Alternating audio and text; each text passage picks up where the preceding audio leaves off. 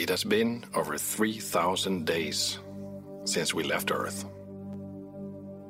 We're now almost 3 billion miles away from home. Out here, where the sun is distant and faint, is a place no one has ever seen before. Pluto and its system of moons, the farthest worlds ever to be explored by humankind. 大家好，欢迎收听《科学之声》，这是一个致力科学传播的节目。如果你想第一时间收听这个节目，请到《科学之声》或赛先生微信公号上收听。二零零六年一月十九日，满载使命的新视野号探测器在佛罗里达州卡纳维拉尔角肯尼迪航天中心发射升空。它的主要任务是探测冥王星及其最大的卫星，以及位于柯伊伯带的小行星群。新视野号探测器在太空中孤独地飞行九年半之后，二零一五年七月十四日，北京时间十九时五十分，从冥王星一万两千五百千米处飞掠，它成为人类首颗造访冥王星的探测器。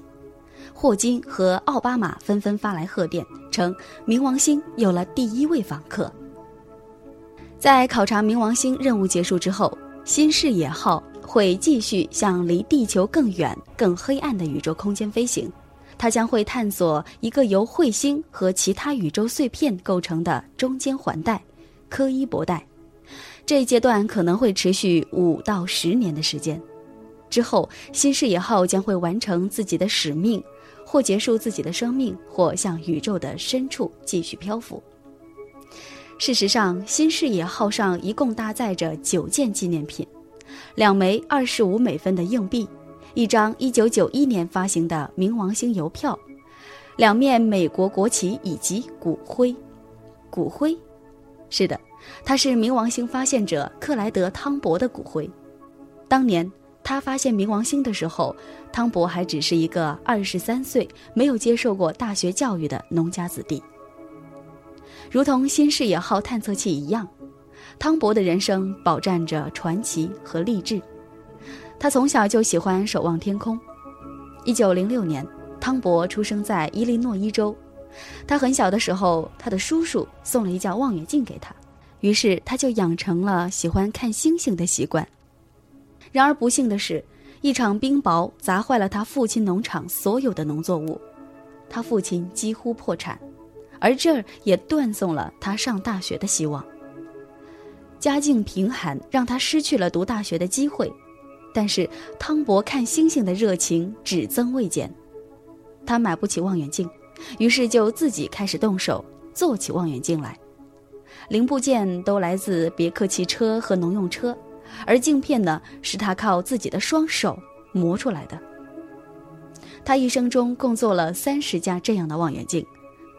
勤奋好学的他参加了当地一个 Planet X 的研究计划，该计划的目标就是寻找那颗影响天王星的神秘天体。这个神秘天体潜藏了一百五十年，但是没有人能够发现它。直到一九三零年二月十八号，汤博解开了这个秘密。这一天，汤博比较了两张时隔一个月的星空图，发现了一个位置在变动的星体。这个星体就是后来被命名为冥王星的星体。发现冥王星给汤博带来巨大的荣誉，他获得了堪萨斯大学的奖学金，拿到了本科和硕士文凭。之后又发现了几百颗小行星、星团和星系。一九九七年，九十一岁的汤博去世了。晚年，他总结自己的一生时说：“我游历了所有的天堂，而这始于多年前那个在堪萨斯农场看星星的小男孩。”此次新视野号探测器上携带的汤博部分骨灰，是对汤博发现冥王星光辉一生的最佳褒奖。如果他还在世，在如此近距离仰望冥王星，肯定会兴奋不已。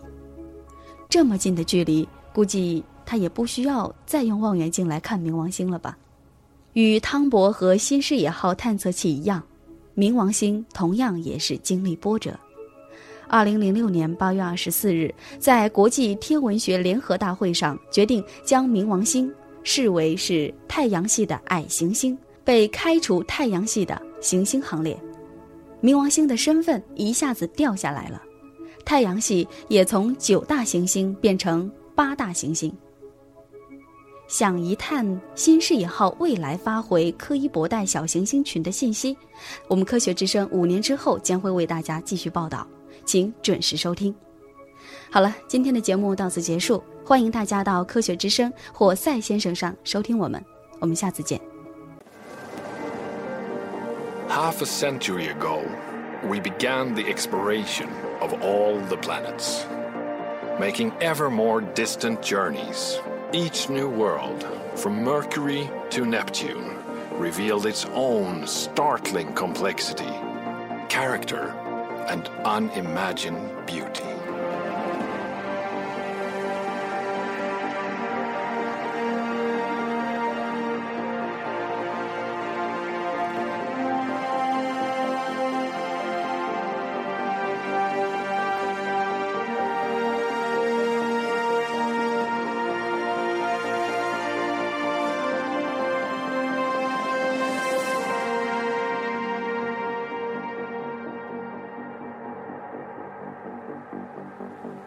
As we now approach the Pluto system, reaching farther again, this year we are about to complete the historic first era of planetary exploration.